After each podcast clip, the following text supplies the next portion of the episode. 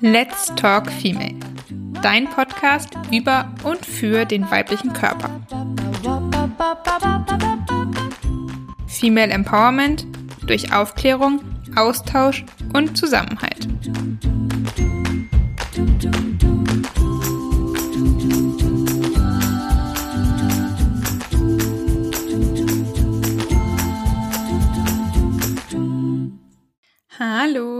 Herzlich willkommen zu einer neuen Folge von Let's Talk Female. Heute habe ich, wie ich finde, ein super spannendes Thema für dich. Und zwar geht es um den Zyklus und die Menstruation am Arbeitsplatz.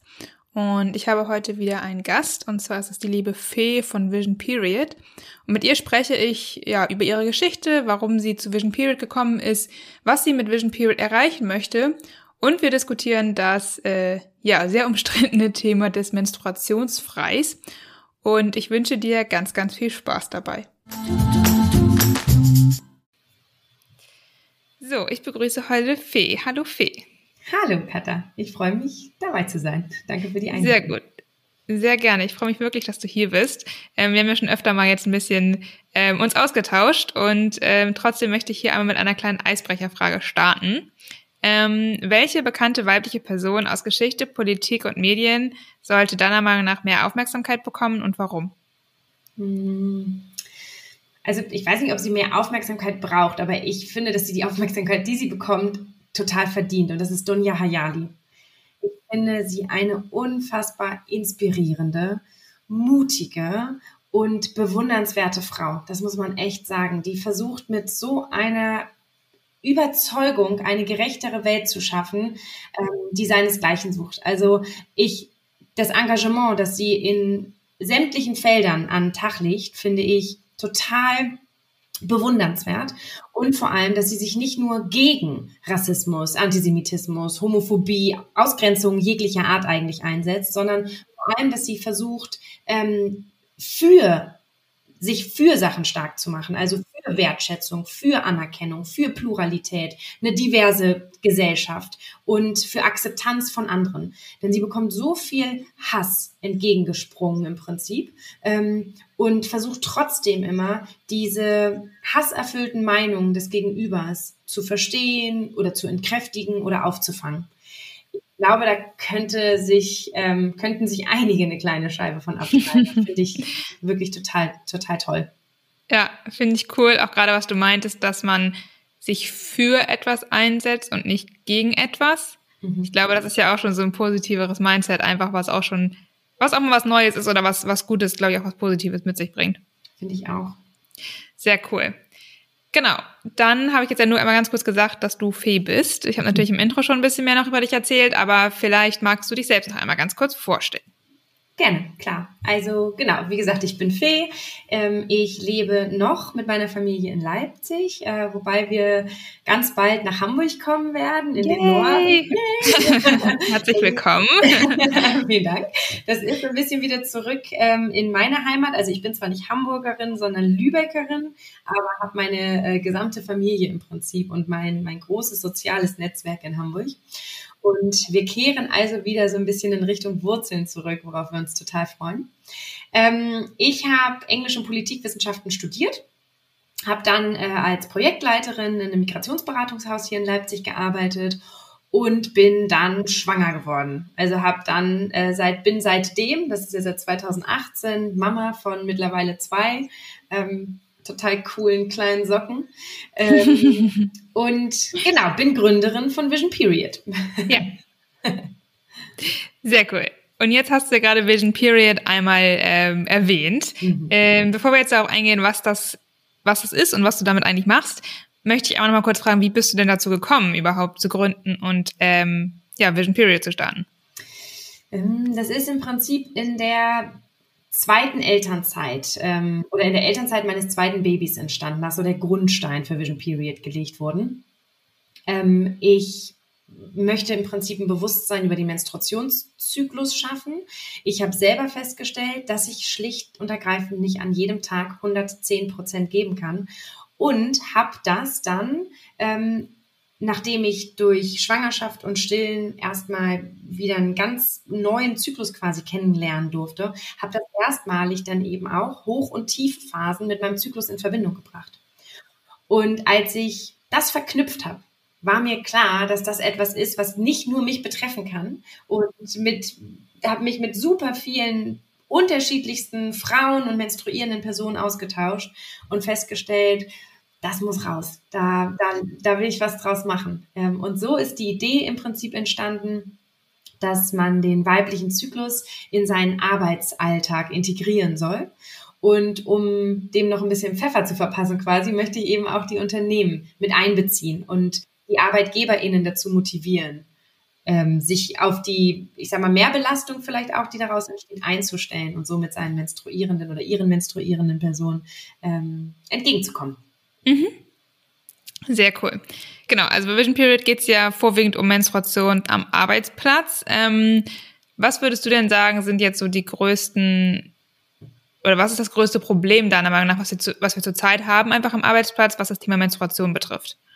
Ich glaube, dass ähm, die individuellen Fähigkeiten noch nicht mit dem Zyklus verknüpft werden, dass da noch keine Verbindung gezogen wird. Ähm, also, dass der weibliche Zyklus wird gängigerweise, aber auch fälschlicherweise mit äh, der Menstruation gleichgesetzt. Und zwar auf die Menstruationsphase reduziert. Aber unser Zyklus besteht ja aus viel mehr Phasen, nämlich vier Phasen sogar. Und ähm, man verbindet eben immer nur die Phasen, in denen man vielleicht nicht 110 Prozent geben kann, mit dem weiblichen Zyklus. Und damit wird der eigene Zyklus auch negativ konnotiert und zieht einen mit runter. Und ich glaube, dass ähm, es viel wertvoller wäre, wenn wir vor allem Fokus auf die Hochphasen legen könnten, also die Phasen, in denen unser Körper durch die bestimmte ähm, Hormonausschüttung unter Treibstoff quasi gesetzt wird dass wir das feststellen und mit in unseren Arbeitsalltag integrieren. Und dafür fehlt aktuell noch die Akzeptanz von Menstruierenden selber, aber eben auch von dem Umfeld.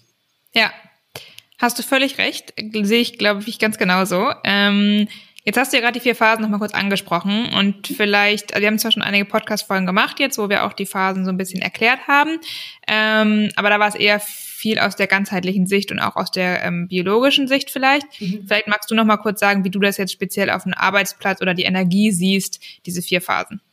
Also zum einen möchte ich eigentlich sagen, dass man, dass ich gar nicht so per se immer zwischen Privatleben und Berufsleben ähm, cutten möchte, denn wir können ja auch schließlich unsere ähm, Periode nicht einfach zu Hause lassen. Ja, das heißt, starten wir vielleicht mit der Phase der Menstruation. Das ist ähm, die, die, der innere Winter, wenn man die Jahres Jahreszeiten ähm, anders. Wenn man die zyklischen Phasen mit den Jahreszeiten vergleichen möchte, dann beginnen wir quasi im inneren Winter mit unserer Menstruation und das ist natürlicherweise die Zeit, in der sich Menstruierende lieber etwas zurückziehen. Das liegt einfach daran, dass die drei Hauptakteure Östrogen, Progesteron und Testosteron auf dem Tiefstand sind, Tiefstand sind und dadurch einfach nicht so eine hm, Vollpower an Energie uns mitgegeben wird.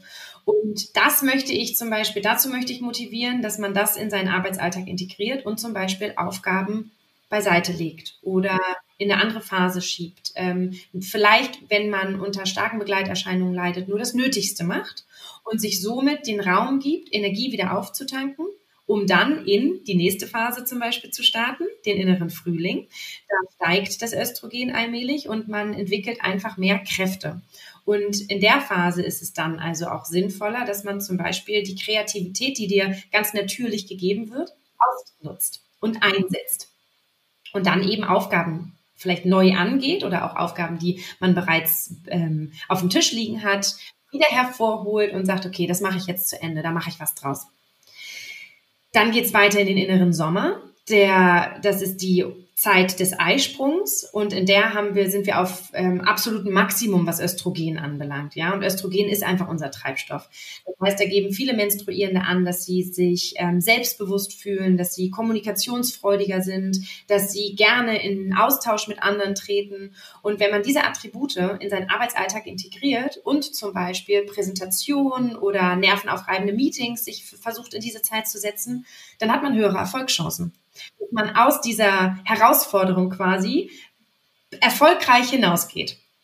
So, und dann kommt die nächste Phase, die letzte Phase quasi, der innere Herbst, die Lutealphase ähm, in der es zu so einem Wechselspiel von den Hormonen kommt. Da ist Progesteron, das Progesteron eher der Hauptakteur und äh, das führt häufig zum Beispiel zu vermehrter Wassereinlagerung. Oder auch, das ist die Zeit des PMS. Ja, also unter denen einfach über 80 Prozent von Menstruierenden leiden unter Symptomen, die dich teils wirklich stark beeinträchtigen können. Nicht nur körperlich, sondern eben auch mental. Psychisch, ja. Ne? Psychisch, ja. genau.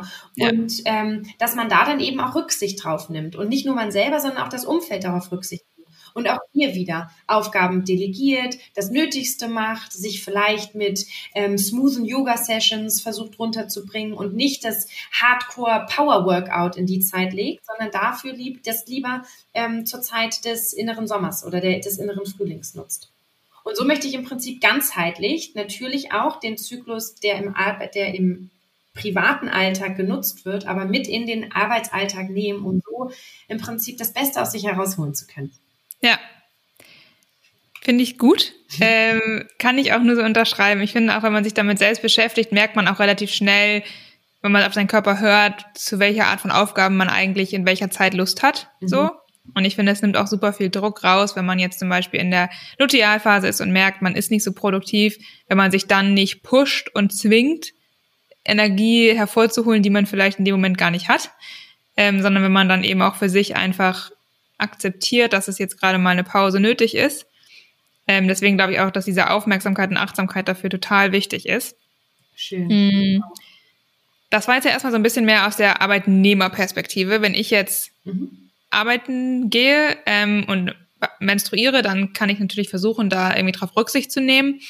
Mhm, meinst du das auch, weil du jetzt auch gesagt hast, du möchtest mit Unternehmen zusammenarbeiten, dass auch Arbeitgeber in der Hinsicht ähm, unterstützen können? Oder was, was hast du dir da vorgestellt? Ja, total. Also ich möchte im Prinzip Unternehmen dazu motivieren, dass sie ihr Arbeitsumfeld entsprechend der Bedürfnisse ihrer menstruierenden Mitarbeitenden ähm, ausgestalten. Und da zählen ganz, also wirklich Kleinigkeiten, zum Beispiel Periodenprodukte auf die Toilette zu legen, ja, also frei zugänglich zu machen. Damit nimmt der Arbeitgeber oder die Arbeitgeberin seinen menstruierenden Mitarbeitenden nicht nur die Sorge davor, eine plötzlich auftretende Blutung nicht auffangen zu können. Und eine plötzlich auftretende Blutung ist in unserer Gesellschaft noch immer mit Ausgrenzung, mit Scham, mit Unwohlsein, ähm, peinlichem Gefühl ähm, konnotiert. Und gleichzeitig entlastet das aber auch echt das Portemonnaie. Also wir geben über 20.000 Euro in unserem Leben für Periodenprodukte aus, all, mit allem, was dazugehört. Und das ist eine fette Summe. Und da könnte der Arbeitgeber oder die Arbeitgeberin einem halt einfach auch hm, das Gefühl geben, gesehen zu werden, das Gefühl geben, eine Art der Mehrbelastung zu erkennen und mir entgegen, dir oder mir entgegenzukommen in dem Fall.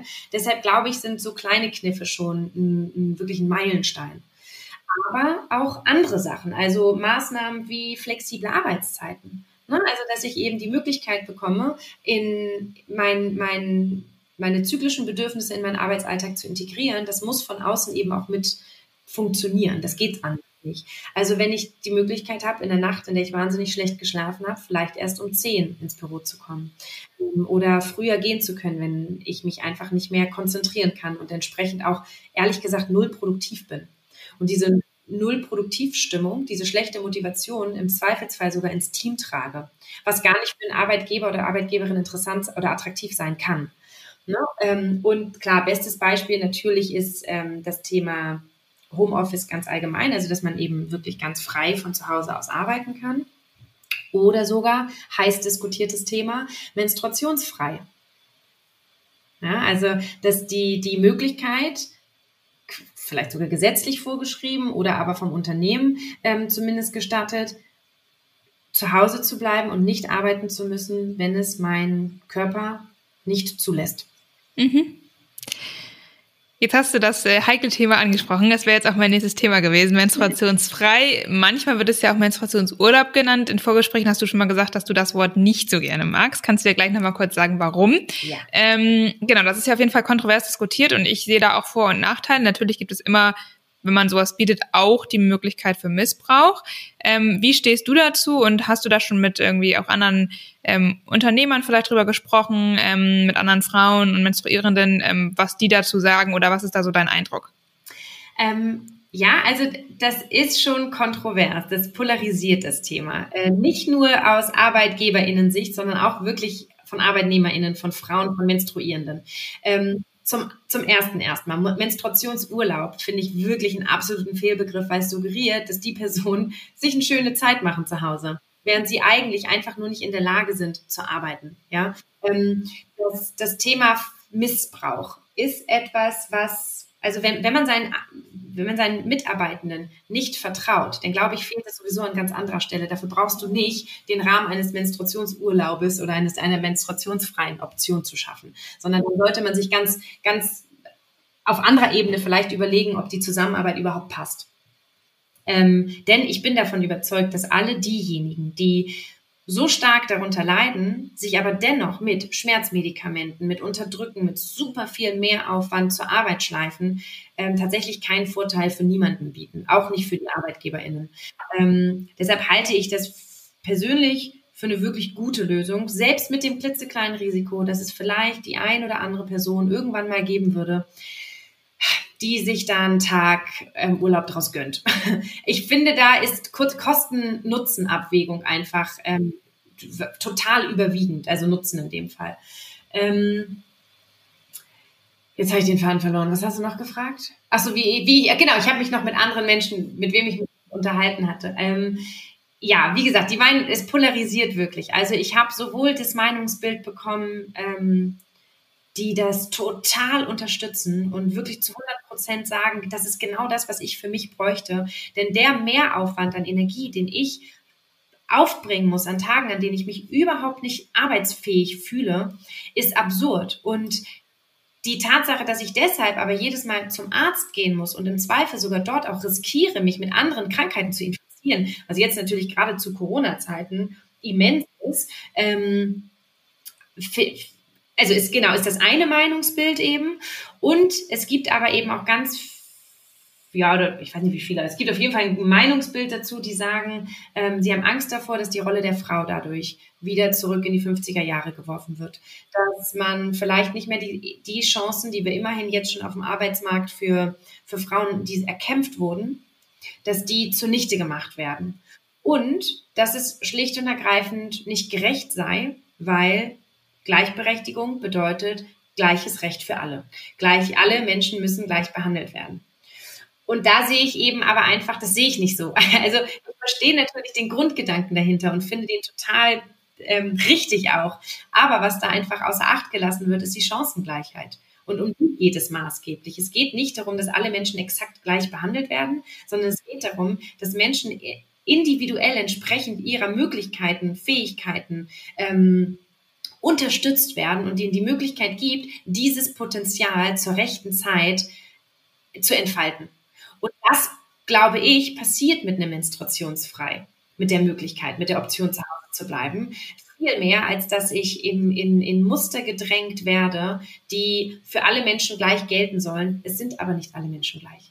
Nein, äh, finde ich, finde ich super. Ähm, ich hab, muss auch sagen, dass ich menstruationsfrei auch eine gute Sache finde. Vor allem auch vielleicht in Kombination mit Homeoffice, dass man eben einfach sagt, okay, wenn man sich eben nicht so fühlt, kann man zu Hause bleiben und man macht halt so viel wie wie einem, wie man schafft und wonach einem ist sozusagen. Und ich glaube auch, dass bei der großen Mehrheit der der Arbeitnehmerinnen, ähm, die ja das dann vielleicht nutzen würden, auch trotzdem einfach das nicht ausnutzen, weil sie eben zufrieden mit ihrem Job sind oder auch ein Pflichtgefühl haben, mhm. da ja doch auch die Sachen dann, das nicht auszunutzen, sag ich mal. Ähm, und ein Punkt, auf den ich gerade noch mal kurz eingehen möchte, weil da habe ich mal ein ganz cooles Beispiel in einem Buch gelesen, dieses Thema, was du meintest, dass alle gleich behandelt werden sollen, aber ja nicht alle gleich sind. Und ich glaube, es war in dem Buch auch Unsichtbare Frauen. Ich weiß nicht, ob du das kennst. Ja, aber ich habe es noch nicht durch. Ähm, ich glaube, das sogar recht am Anfang. Mhm. Das Beispiel, zum Beispiel, wenn jetzt irgendwie ein Kino gebaut wird und die Toilettenräume, dann werden genau exakt gleich wie Quadratmeter für die männlichen Toilettenräume und die weiblichen Toilettenräume genutzt. Was ja erstmal in den Anschein hat, es ist gerecht. Aber wenn man sich dann immer anschaut, dass natürlich in der männlichen Toilette Pissoirs gebaut werden können, die viel, viel weniger Platz wegnehmen, sodass viel, viel mehr Räume zur Verfügung stehen. Und man dann noch mit berücksichtigt, dass Frauen und Menstruierende, ich sag mal, die Großteil der Menstruierenden sind halt Frauen, sag ich mal so, dass die eben ähm, durchschnittlich länger auf Toilette sind, weil sie auch erstmal länger brauchen, um sich auszuziehen und hinzusetzen vielleicht, mhm. dann eben auch vielleicht die Menstruation haben. Das dauert länger, als wenn man einfach nur mal eben kurz ähm, auf Toilette geht, mhm. wenn man seine Periodenprodukte auswechselt. Und dass auch häufiger ähm, Frauen mit ähm, Kindern unterwegs sind, die dann noch mal länger auf Toilette brauchen, ja. dass deswegen einfach die durchschnittliche Dauer von Menstruierenden und Frauen auf Toiletten länger ist als von Männern, dann ist auf einmal die gleiche Größe an Räumen von Quadratmeteranzahl her halt überhaupt nicht mehr fair und gleich, so, obwohl es das im ersten Moment vielleicht einen Anschein hat. Und ich fand das eigentlich ein super schönes Beispiel, weil das genau zeigt, dass man nicht immer das, was gleich auf den ersten Blick vielleicht gerecht ist mhm. oder gerecht scheint, auf den zweiten Blick das auch immer noch ist. Total. Und ich glaube, das ist bei dem Menstruationsfrei ein ähnliches Thema. So, ähm, ja. dass es auf den ersten Blick ungerecht scheint, aber eigentlich glaube ich, das nicht ist so. Total, ich stimme dir total zu. Ähm, Im selben Buch habe ich zum Beispiel, das ist das, was mir prägnant einfach hängen geblieben ist, ist, dass die von der Sicherheit im Auto schreiben. Ja, also welche Sicherheit ähm, Männer und Frauen im Auto haben und dass der Sicherheitsgurt oder die Sicherheitsmechanismen eben auf den Standard männlichen Körper reagieren und somit Frauen, glaube ich, eine über 50, ich glaube, oder knapp unter 50 Prozent höhere Chance haben, sich schwer bei einem Unfall zu verletzen. Und das ist das beste Beispiel. Da glaubt man eben, wir haben doch alle dieselben Standards, alle Sicherheitsgurte sind gleich ausgelegt und jeder, der sich da reinsetzt, hat dieselbe Chance, gesichert zu werden. Faktisch stimmt das aber nicht, weil unsere körperlichen Beschaffenheiten einfach andere sind als die. Genau. Und das finde ich ist so. Also das hat mir total die Augen geöffnet und gesagt, genau so muss es doch sein. Es nützt uns nicht nur, dass wir alle die Möglichkeit haben, den Gurt anzulegen, sondern wir brauchen die Möglichkeit, dass wir den Gurt entsprechend unseres Körpers anlegen können und somit tatsächlich die gleiche Art der Sicherheit bekommen. Ähm, und das ist das, das ist genau das auch, was ich quasi mit meiner Vision Period erreichen möchte. Also ein Bewusstsein darüber zu schaffen, dass es unterschiedliche Bedürfnisse gibt und dass Menstruierende unterschiedliche Bedürfnisse zu nicht menstruierenden Personen haben und dass diese anerkannt, gewertschätzt und genutzt werden können. Ja, ich glaube auch, wenn man, also gerade was du auch am Anfang meintest, wenn man jetzt wirklich sagt, man fokussiert sich mal nicht mehr so auf die Menstruation und die Phase, in der man vielleicht nicht so produktiv ist, mhm. sondern fokussiert sich mal eher auf die Eisprungphase zum Beispiel, in der äh, Menstruierenden ja wirklich auch überzeugender sind, also auch ja durch Studien sozusagen bewiesen, sag ich mal, irgendwie attraktiver und überzeugender und selbstbewusster auftreten. Das ist ja auch für den Arbeitgeber eigentlich positiv, wenn er sich darauf fokussiert und das ausnutzt, in Anführungsstrichen, ähm, und dann eben genau die Menstruierenden in den Phasen auf Themen setzt, wo sie auch was für den Arbeitgeber in dem Bereich erreichen können. So. Klar, das ist eine Kausalkette. Ne? Wenn das Individuum quasi zu mehr Motivation und zu mehr Zufriedenheit gelangt, dann schlägt sich das in der Produktivität nieder. Das ist vom Interesse von ArbeitgeberInnen, keine Frage. Aber ich hoffe vor allem auch, dass es noch weitergeht. Also ich finde ja auch, dass Unternehmen nicht in einem luftleeren Raum agieren, sondern Einfluss auf ähm, gesellschaftliche Normen haben können. Und wenn die eben, wenn die Unternehmen es schaffen, dass sie ihren, die Bedürfnisse der ArbeitnehmerInnen sehen und dadurch einfach zu mehr Produktivität generieren, dass das dann auch mit weiter schwappt und in unsere Gesellschaft getragen werden. Ja, ja. Ja, finde ich gut. Ähm. Jetzt haben wir ja schon Vision Period ein paar Mal ein bisschen angesprochen auch. Mhm Möchtest du noch mal ein, zwei Sachen sagen, wie weit du da jetzt gerade so bist oder was jetzt genau deine konkreten Produkte oder Dienstleistungsangebote sind, die du da jetzt, ähm, in denen du jetzt starten möchtest? Ja, also gegründet habe ich jetzt ganz frisch erst im Februar. Ja, das heißt, ich bin jetzt gerade ein Einzelunternehmen. Ähm, und ich habe zwei total coole junge Frauen mit dabei, die mir jetzt dabei helfen oder mit denen wir eigentlich gemeinsam jetzt versuchen, diese Dienstleistung ähm, auszuarbeiten, so eine Art Produktpipeline zu erstellen. Ähm, noch zu diesem jetzigen Zeitpunkt ist Vision Period sowas wie eine Vision, ja, also dieses Ziel eben verfolgt, eine Arbeitswelt zu schaffen, in der der weibliche Zyklus als bisher unbekannte Ressource angenommen wird. Und wir sind gerade in einem ähm, Wettbewerb, also ich hatte bei dem Wettbewerb Gesellschaft der Ideen vom Bundesministerium für Bildung und Forschung, hatte ich teilgenommen und bin eine Runde weitergekommen schon mal, zählt auch zu den Preisträgerinnen, was mich schon super gefreut hat. Und der nächste Schritt, der jetzt ansteht innerhalb dieses Wettbewerbes, ist die Ausarbeitung eines Konzeptes. Für dieses Konzept brauche ich äh, wissenschaftliche und unternehmerische PartnerInnen, mit denen man gemeinsam quasi so eine Verbundpartnerschaft eingeht.